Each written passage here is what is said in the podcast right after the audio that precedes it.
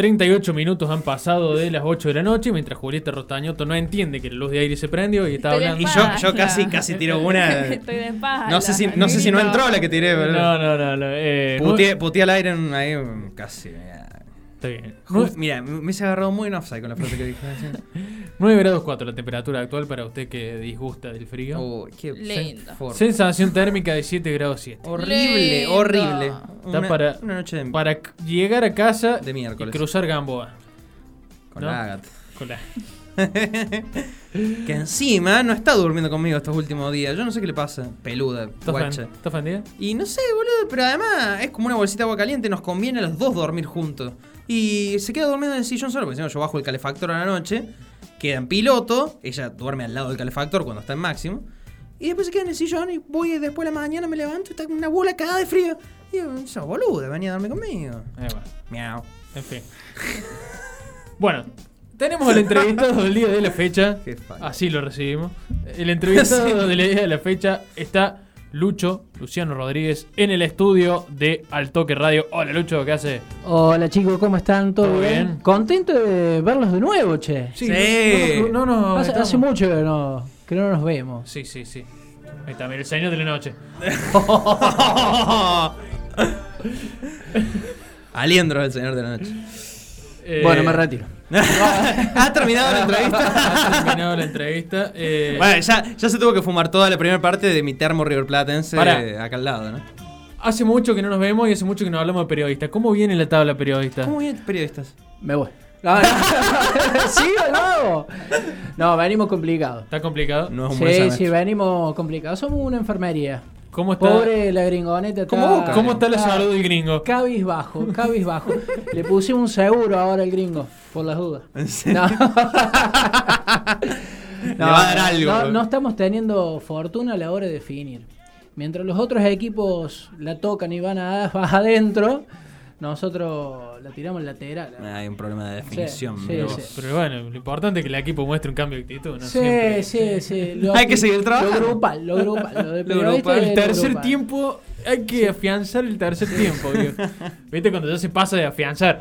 Sí, ya sí, está sí, recontra afianzado el tercer tiempo, ¿viste? Lo importante es tener un grupo humano estable. Como jugadores tenemos muy buena logística. Ahí está. Porque no es menos la logística del asado. ¿Cuántos son? Y somos 19. Claro, tenés que organizar el asado para 19. Fo. Tenés que tener logística muy Y tenés, aceitada. tenés que hacer un asado para 19 también. ¿Quién lo hace? Y se va, va rotando. Va rotando. Va rotando, está bien, está el bien. expulsado, el, Ajá, El claro. lesión. lesionado, Lesionado. Capaz algún que- aficionado. Ah, mira. Sí, sí, sí. Sí, sí, sí, está bien. De la, de la barra de periodistas. La gloriosa barra de Así, periodistas. che, bueno, vamos, no vamos a hablar de fútbol, ahora vamos a hablar de, de básquet, porque si lo tenemos Lucho acá es para hablar de básquet. Eh, se está armando algo re lindo, algo que está re bueno, que empezó a circular hace un mes más o menos, un mes y medio, un poquito más, un poquito menos. Un, eh, un mes y medio, un mes y medio que lo venimos craneando. Que se está gestando, que se está cocinando. Bueno, se viene la Superliga de Básquet Recreativo. Ni más ni menos que, eh, bueno, una liga nueva que se suma al básquet de Río Cuarto. Sí, eh, vos sabés que si- siempre yo tengo muchos conocidos que son todos ex jugadores de básquet y compañeros que yo he tenido de, de- de cuando era chico, de cuando jugaba, que estaba en actividad, que eh, volvieron a despuntar el vicio, que se juntan Claro. entre ellos, que se van al playón a tirar al aro o que eh, buscan su lugarcito en los clubes para eh, juntarse, encontrarse nuevamente y Lo humano hacer que decíamos un- recién. un picadito entre amigos y así surgieron en, en muchos equipos de acá de Río Cuarto el básquet recreativo de, de- de cada club. Como Sí. por ejemplo lo que es Gorrione con el amigo Darío Bartoccioni. No, ahora que estoy, arrancó- no, estoy lesionado, no que puedo jugar arrancó, que bueno, pero que habías arrancado con el, con el básquet recreativo de Gorrione, Sí, después el de Alberdi. algunos papás de Alberdi también. señor. Bueno, y eso me, me había quedado dando vuelta en la cabeza. Después me entero que también me encontré con un ex compañero de, de- me acuerdo del equipo aquel de la universidad que nos dirigía Biglione. Eh, me lo cruzo en el pueblo de Adelia María y me dice que está eh, juntándose con un par de amigos a tirar al aro, que está formando un equipito, somos que cuatro. esto, que lo otro. Ya somos cuatro, que el otro le dijo al otro, que el amigo invitó al amigo y el amigo invitó al primo. La cuestión que eran 15 para juntarse a jugar al básquet. Una banda. Eran bastantes. La cuestión que eh, empezaron a jugar, que esto que lo otro, y ya se comunicaron con chicos de San Basilio. Los de San Basilio se juntaron con los de Levalle. O sea que el torneo ya venía de boca en boca armándose. en- Algo se estaba gestando y era ajeno a, a A la nosotros que estamos en la, en la ciudad. Sí. Era ajeno que desconocíamos que en, esa, en esos pueblos, en, esa, en las localidades, eh, había básquet o se estaba gestando algo. Y esto está bárbaro. Por eso nos quedamos dos horas charlando de ver qué se podía llegar a hacer, qué se podía llegar a organizar. Y eh, surgió la idea de esto, de organizar una Superliga que incluya los equipos de básquet recreativo de la ciudad eh, y meter a los equipos de la zona que recién están arrancando, que se están sumando a, a la actividad de... Es una de liga esta disciplina. 100% recreativa, 100% amateur. 100% recreativa. En este caso, la idea de la competencia es de que sea libre de... Ahí van a participar chicos de 16 de 17 años que recién están haciendo las primeras armas, están a- a- arrancando a picar la, pel- a la pelota y vamos a contar con eh, eh, jugadores que tienen más de 50 años. Claro. O Claro, sea, que tienen vasta experiencia. Jugadores seniors, ya Claro, con- contra chicos que están arrancando. Claro. Y me parece que eso es algo positivo porque va a haber una mezcla de experiencia y juventud y la idea es incentivar, eh, darle competencia, darle un rodaje, al, una forma de organización a una competencia del básquet recreativo de la ciudad y darle movimiento al básquet de la zona. Cosa que también que esta liga se utiliza como vidriera para que empiecen a surgir equipos tanto de, de mini a, a formativas para de alguna manera o de algún modo tratar de nutrir a- al básquet asociativo. Al asociativo, exactamente. Está buenísimo porque mientras hablaba estaba pensando de, de que es una oportunidad también, que, lo terminaste diciendo vos, Lucho, de, de- sumar chicos, pero también de, empezar a, Río Cuarto y la zona, en otras épocas también. Yo no sé cuándo empezaron a mermar los equipos de la zona en el básquet asociativo, pero hubo una época donde había muchos equipos que jugaban en la zona eh, de clubes que tampoco es generarle competencia, no solo el básquet Río Cuarto, sino generar competencia en lugares donde no hay competencia, que a lo mejor eso puede terminar eh, armando otros torneos quizás más profesionales o, dándole vida de nuevo a los equipos. Está muy, loco eso, ¿no? Habiendo tanto que esté todo desarmado. Sí, pasa que por ahí, eh, no sé si pasa por desconocimiento de eh, los equipos que están en la zona o de los mismos chicos que se están juntando a tirar a largo o aprender a hacer algo de, de la disciplina. Pero me parece que ya eh, en cuestiones organizativas, eh, me parece que pasa por un impedimento a la hora de el traslado, la logística. Si bien hoy en día en el torneo asociativo tenemos a Sporting de San Pacho, Sí. eh, que es el único equipo de la zona, es el único equipo de la zona, salvo el, el Inter Asociativo de, de Femenino, femenino, sí. pero eh, me parece que pasa más que nada por una cuestión de logística o de impedimento de, del tener que, por ejemplo, tener que viajar o trasladar todo un equipo. Eh, me parece que se ve desde ese punto de vista, como un gasto en traslados y, viáticos, que por ahí a lo mejor los clubes no están, o, la misma Sí, organización sí, de la asociación no, no, no está dispuesta a afrontar, o no pueden afrontarlo. Pero mm, me parece que pasa por una cuestión de eso, de que eh, no, no, no se participan muchos equipos de la zona. Pero eh, de a poquito, investigando, eh, contactando, buscando sin ir más lejos en el Instagram qué equipos hay, que si estaban haciendo básquet, si se juntan o no se juntan, empecé a contactar equipos de la zona y que realmente se mostraron muy interesados en participar. Hoy en día estoy teniendo 17 equipos con ganas de, Una locura. Sí, eh, sí, una de- locura. de participar, de muchísimos equipos de la zona con ganas de participar de la Superliga. Más que nada para darle una formalidad a una competencia. Porque lo que están haciendo, si bien es recreativo, muchas veces eh, el tratar de jugar por algo Es un incentivo más. es un incentivo Sí, más. Y esto que voy a decir, Lucho, que muchos también son exjugadores, que también llevan esa cosa de la competencia también, que va más allá de juntarse a hacer un picadito de, bueno, las ganas también de darle otra formalidad. Está buenísimo eso, incentiva.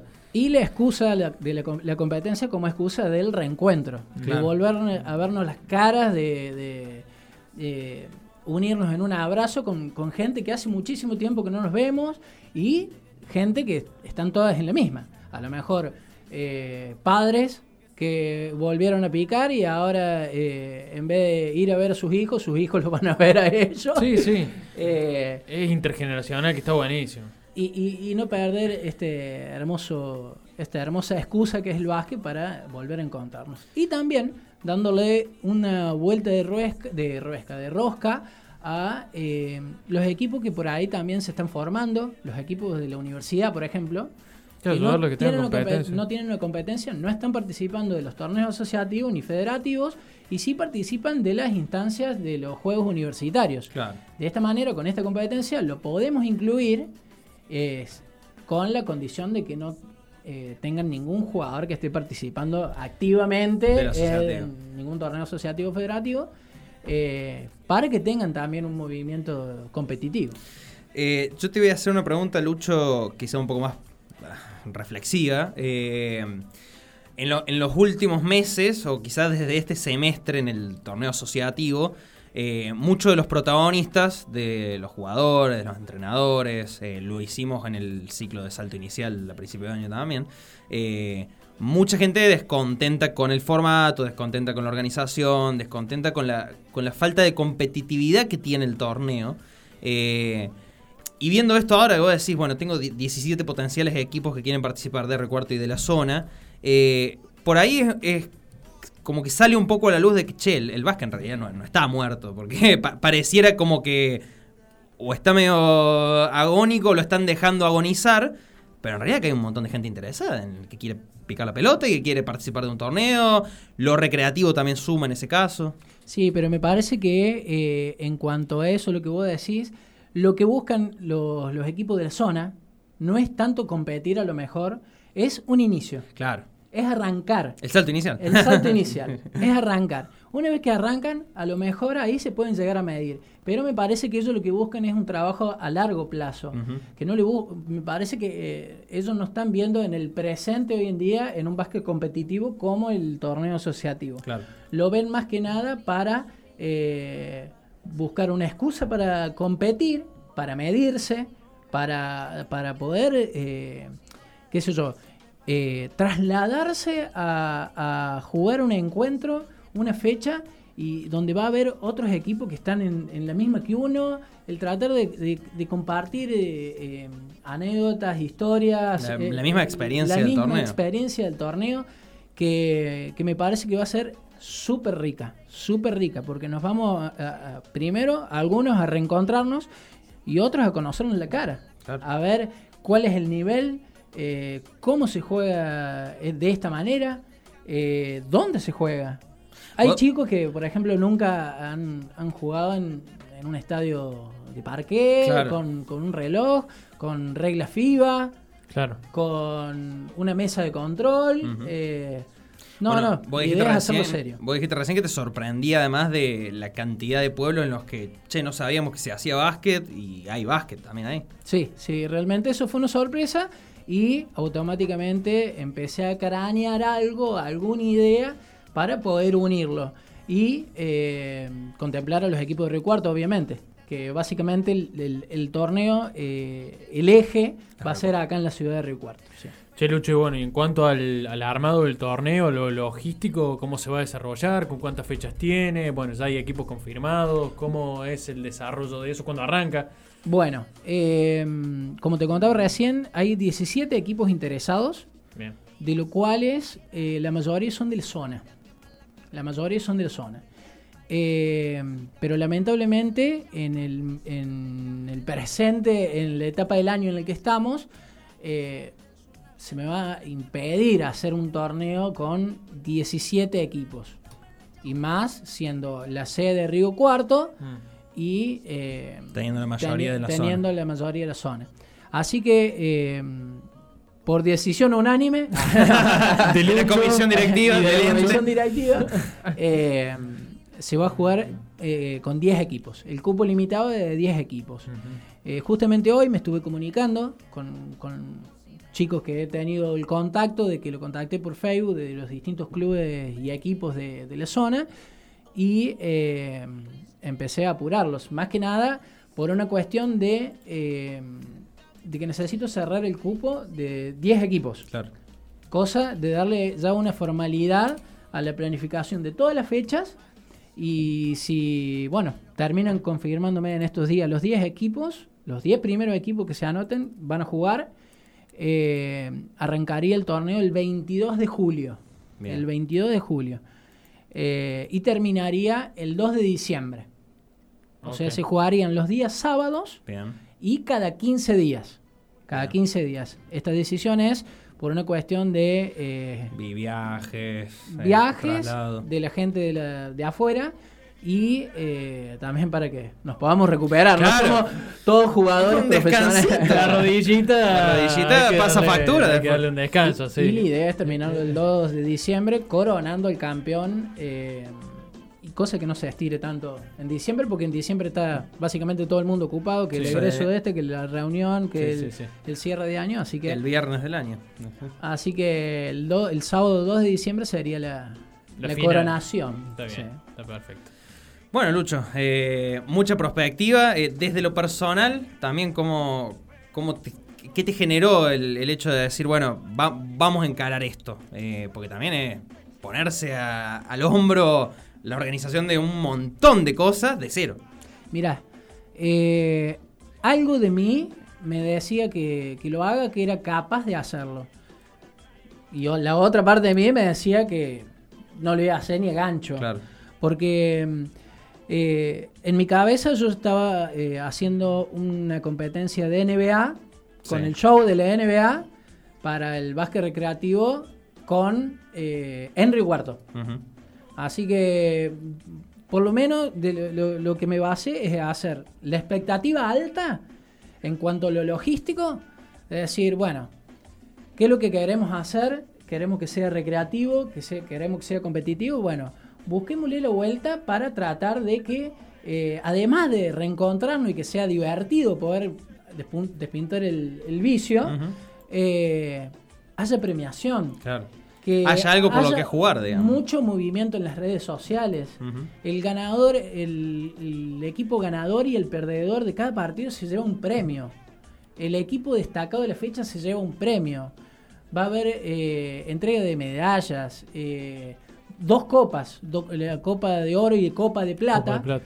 Eh, y va a haber y, y- y tratar de ir vendiéndolo. ¿Vendiéndolo en qué sentido? Eh, de decir, bueno, eh, contactarme con una empresa, tratar de agarrar la Superliga y decir, bueno, mira, la idea es esta, queremos hacer esto. ¿Qué nos podés aportar?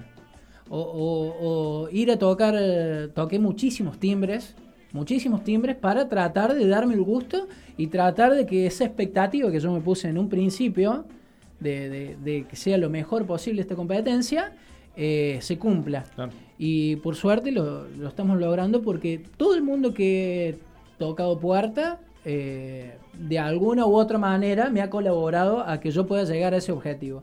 Así que muy contento, muy entusiasmado, quiero que largue ya. ¡Ya!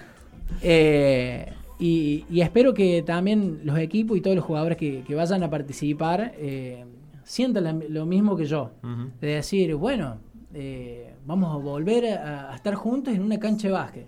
A, esta, a nuestra edad. Qué loco. Sí, sí. No es menos, ¿no? es Así menos. que, bueno, Luchito, eh, como siempre, eh, bueno, nos hemos, eh, hemos compartido juntos todo el año pasado y un poco este año también.